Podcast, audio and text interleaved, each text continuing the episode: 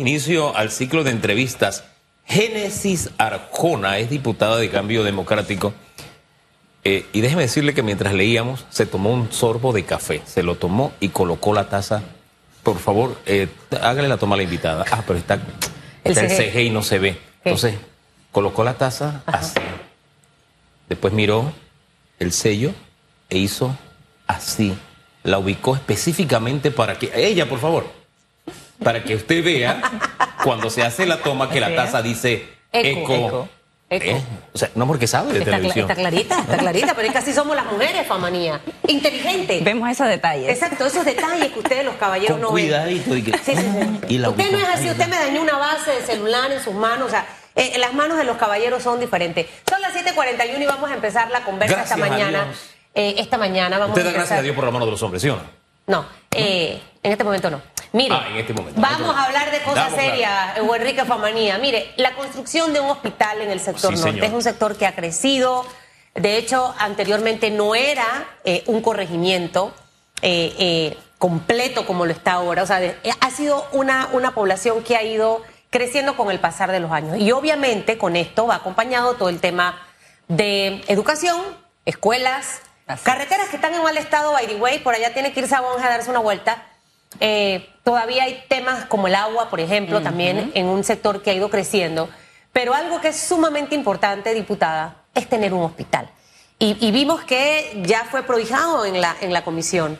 Eh, ¿Por qué es importante para que la población entienda que así como el sector oeste en su momento tenía el, el hospital y, y han ido otros hospitales creciendo, el sector norte también necesita su hospital? Primero que todo, buenos días. Muchas gracias por esta invitación a todo el equipo de ECO, a los televidentes también, a los radioescucha. Efectivamente, tal y como lo menciona Susan, esto es de suma importancia porque va a ser un beneficio para más de 300 mil personas. Antes de iniciar esta entrevista, tú comentaste de que te habías dado la vuelta por el área de Villasaita y que lo veías como un mundo. Antes era boscoso, ahora vemos barriadas y barriadas que van creciendo cada día más. Imagínate esas personas que viven para el área de Caimitillos, que tienen que agarrar tranque de horas para salir de la cabina y que tengan una urgencia. Una madre que está recién, que se quiere dar a luz en el camino, o alguien que tenga una necesidad urgente, tienen que trasladarse hacia otro circuito porque lastimosamente no tenemos un hospital. Ahora, hagamos un poquito de historia, ¿no? Porque me estoy haciendo la película de una madre que tiene que salir con el niño de, qué sé yo, del peñón.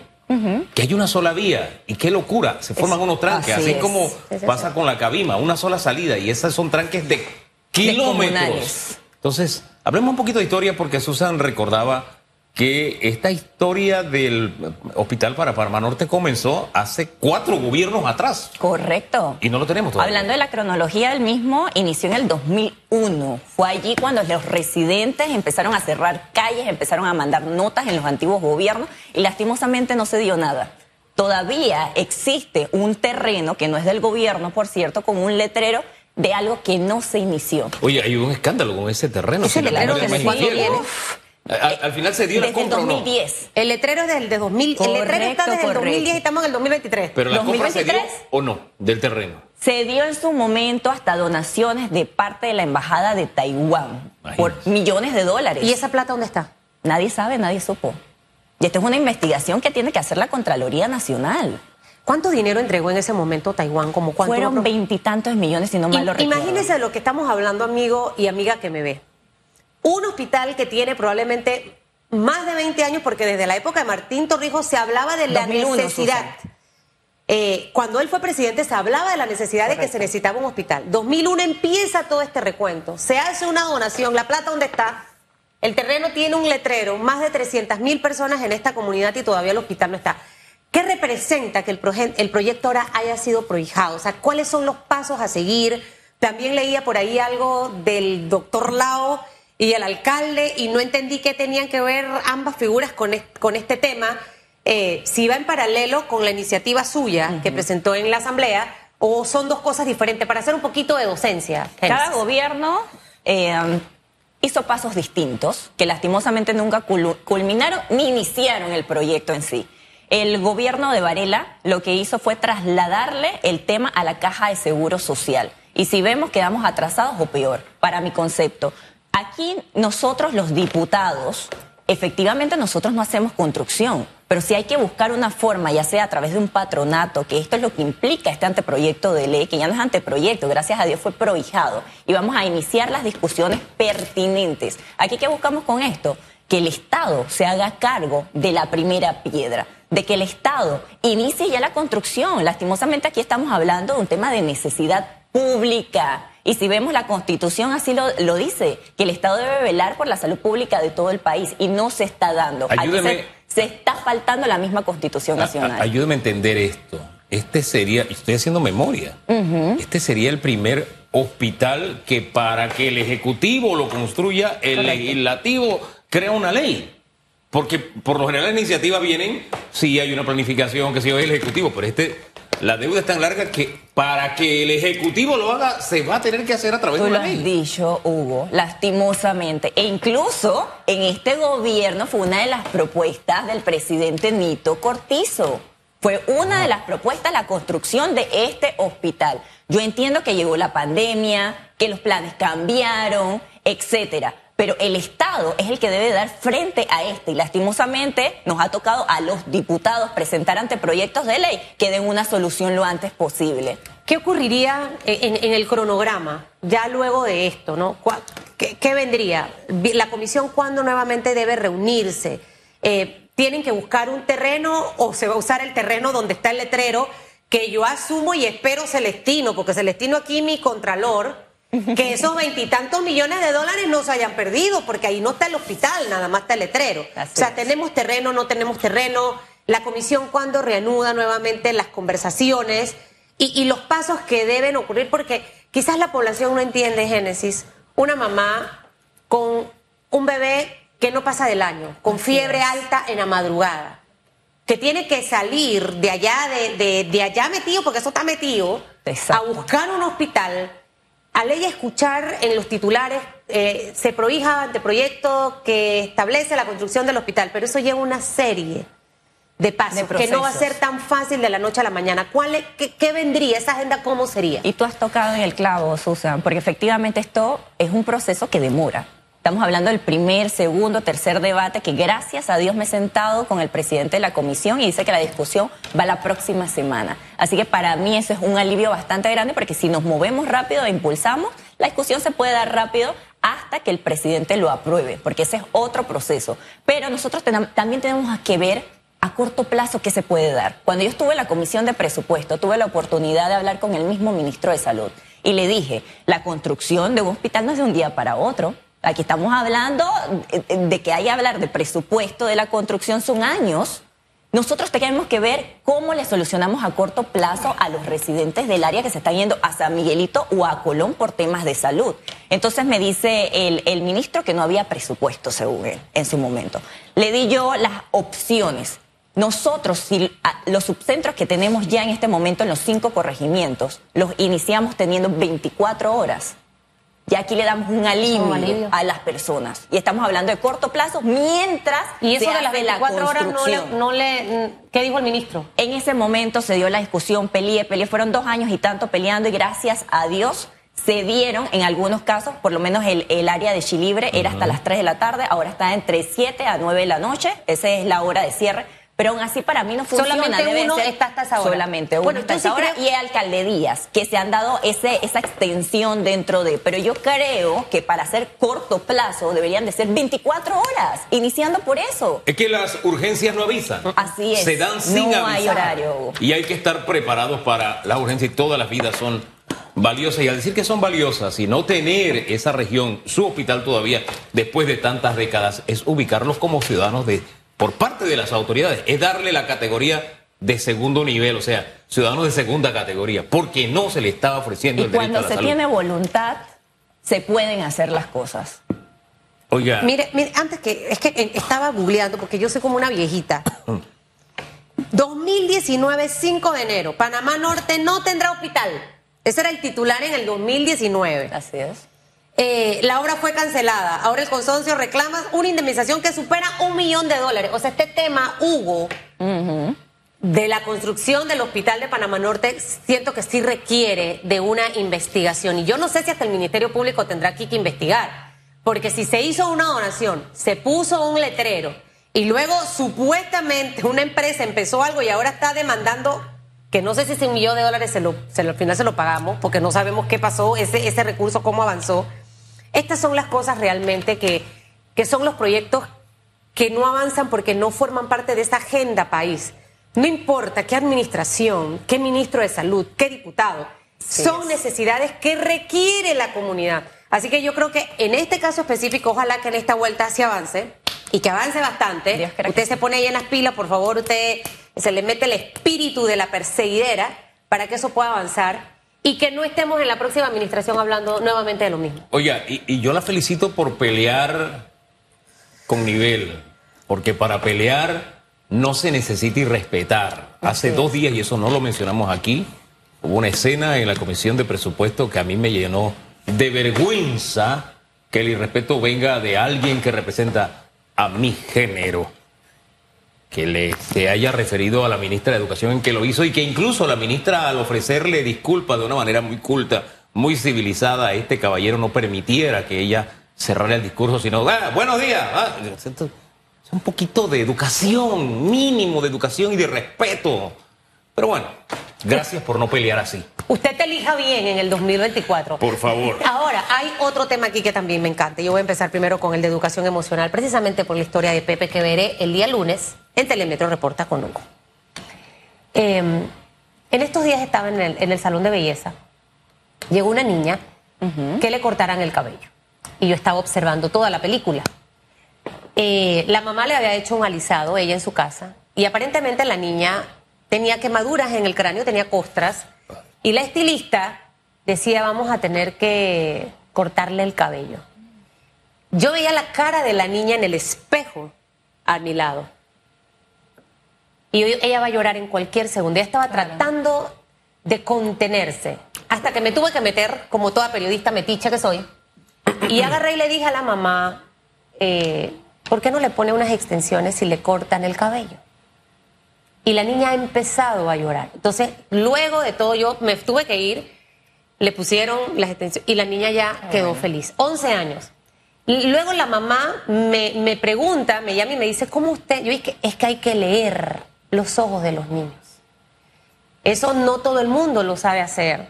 Y por esa razón yo creo que nuestros maestros que comparten tanto con los estudiantes deben empezar a inculcar este tema de la educación emocional.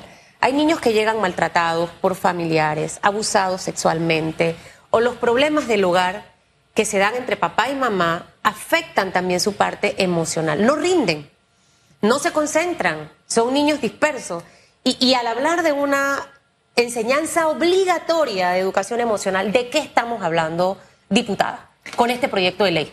Efectivamente, este proyecto de ley va en un enfoque de cada uno de esos niños que padecen bullying dentro de las escuelas, que tienen hasta llegar al término muchos de que quieren suicidarse. Estamos hablando de niños.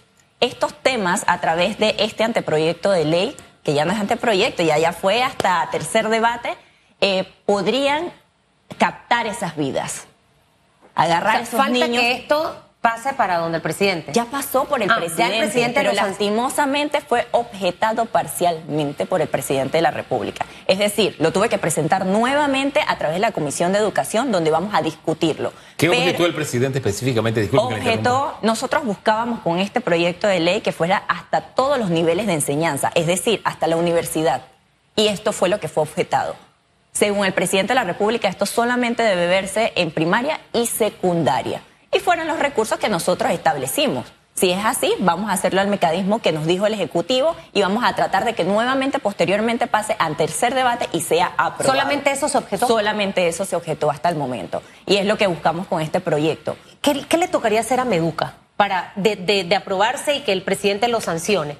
Eh, ¿Cómo se ejecutaría un proyecto de, este tipo? A través de la capacitación. La capacitación es la clave fundamental. Yo he tenido la oportunidad por más de tres años de hablar con empresas privadas que están en, quieren donar su personal, quieren donar esa enseñanza para los docentes que tenemos en este momento. Porque muchos de los docentes pueden darle clase todos los días a los niños, pero no se dan cuenta que están pasando.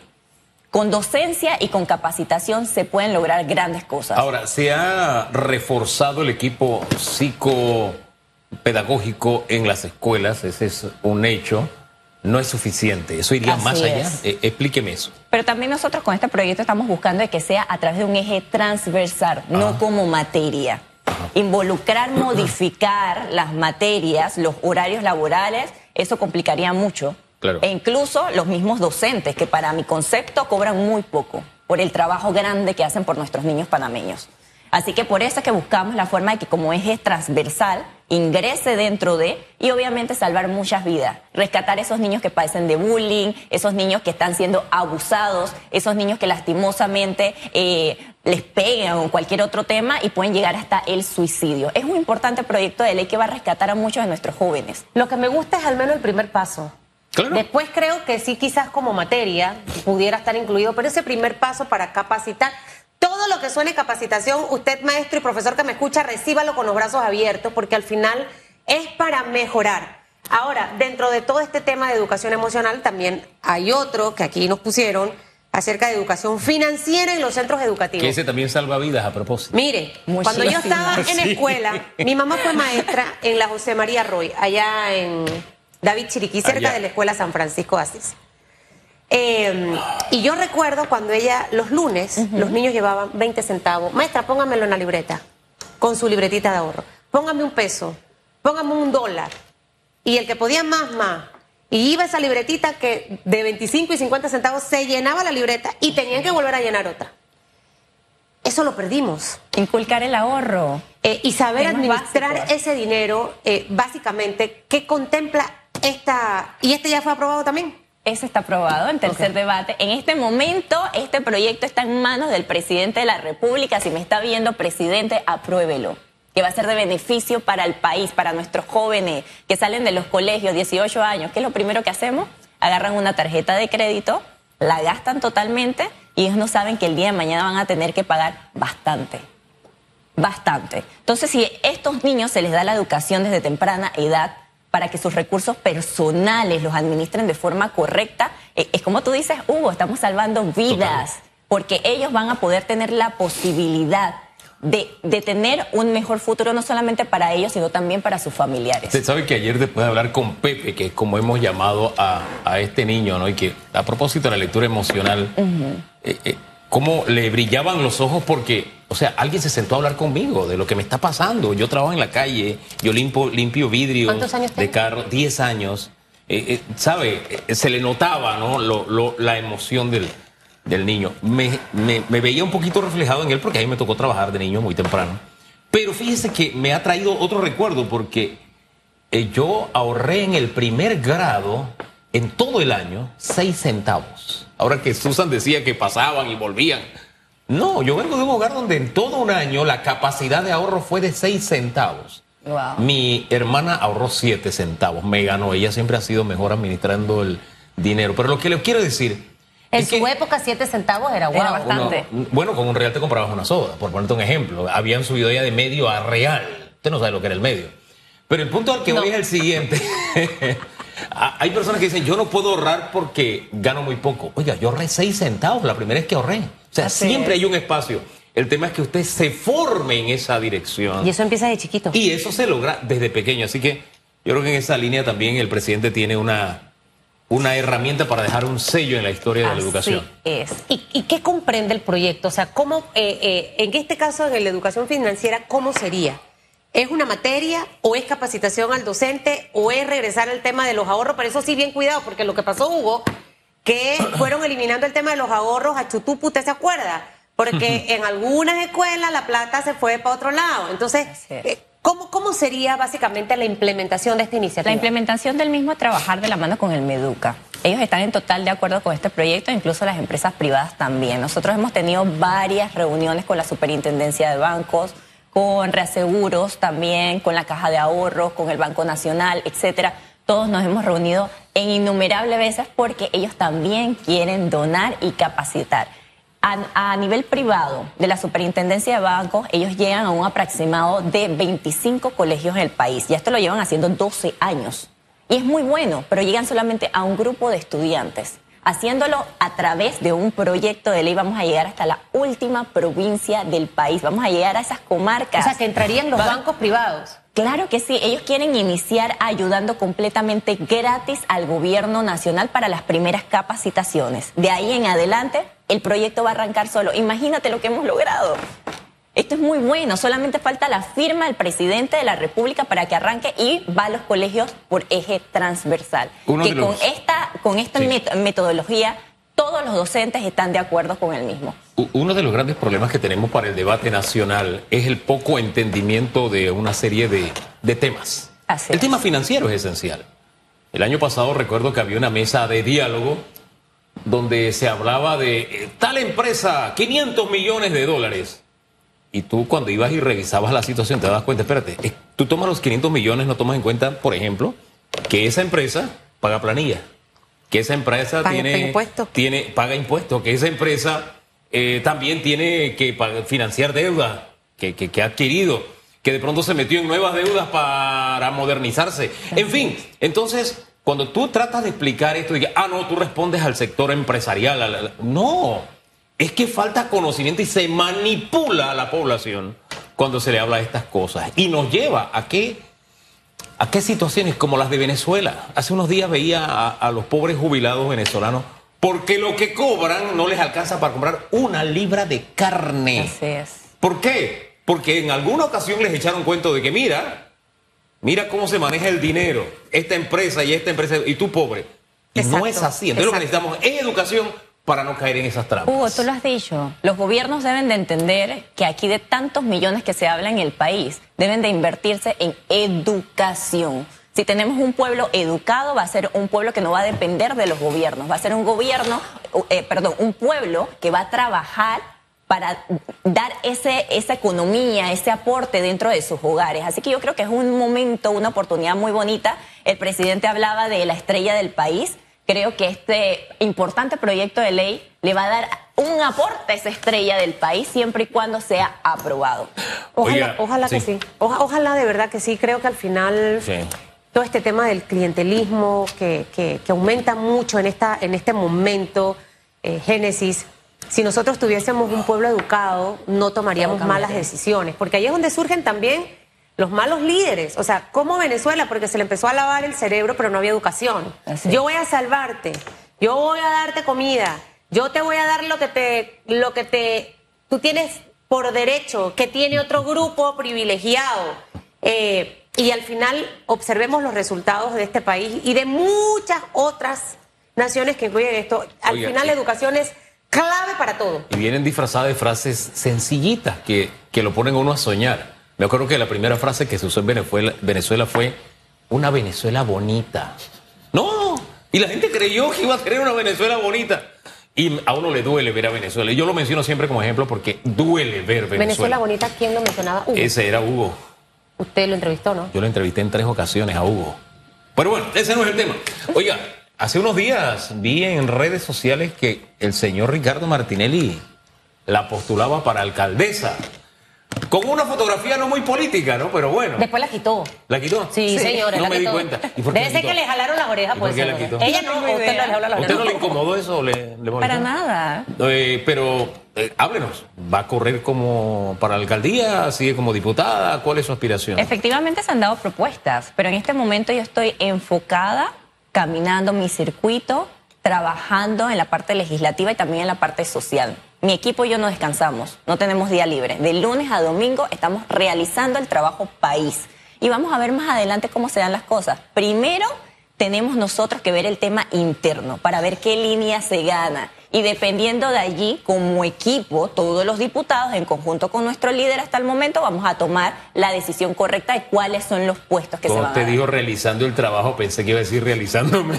No, no, no, no, no, para nada. No, pero yo lo pensé, ¿eh? te voy a decir la verdad. Yo lo pensé. ¿Qué te puedo decir? Mal yo soy pensado. así. No, no, no, para nada. Pero Hugo, como mujer profesional y política, yo no me cierro las puertas. Yo creo que nosotras las mujeres, en este momento, en este siglo que vivimos, si se nos brindan las oportunidades, ¿por qué no analizarlas? Y el día de mañana tomar la mejor decisión. Y en la alcaldía necesitamos de verdad una bocanada de aire diferente y mejor. Necesitamos un huracán. Sí, de verdad que sí.